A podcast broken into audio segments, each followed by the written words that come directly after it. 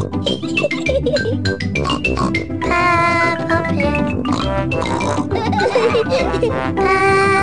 Pig Peppa Pig. Tiny Creatures Peppa and George are helping Grandpa Pig pick vegetables. Grandpa Pig hands Peppa a lettuce. Peppa can see something sitting on the lettuce. There's a horrible monster! She snorts. That's just a little snail, says Grandpa Pig. Grr, monster, says George. George likes the snail. Suddenly, the snail disappears.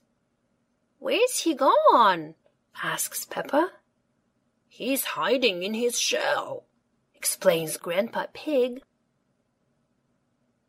Grandpa, George and I want to be snails, says Peppa. Well, says Grandpa Pig, these baskets can be your shells.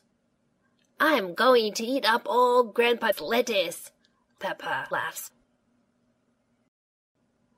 Here are Peppa and George's friends. Can we be snails too? They ask.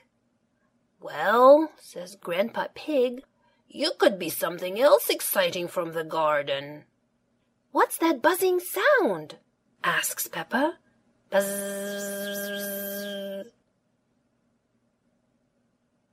It's coming from that little house, says Susie.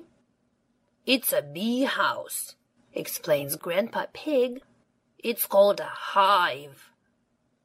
The bees collect nectar from the flowers and then fly to the hive to make it into honey. Hmm, I like honey, says Peppa. Let's pretend to be bees. Buzz, buzz, buzz, ha, ha, ha. What busy bees, laughs Grandpa Pig. Granny Pig has been baking bread. Would you busy bees like some toast? She asks. Yes, please, say Peppa and her friends. With lots of honey. I like being a bee because they eat lots of lovely honey, says Susie. I like being a snail, snorts Peppa, because they eat all Grandpa's vegetables. Peppa Pig. Peppa Pig. Peppa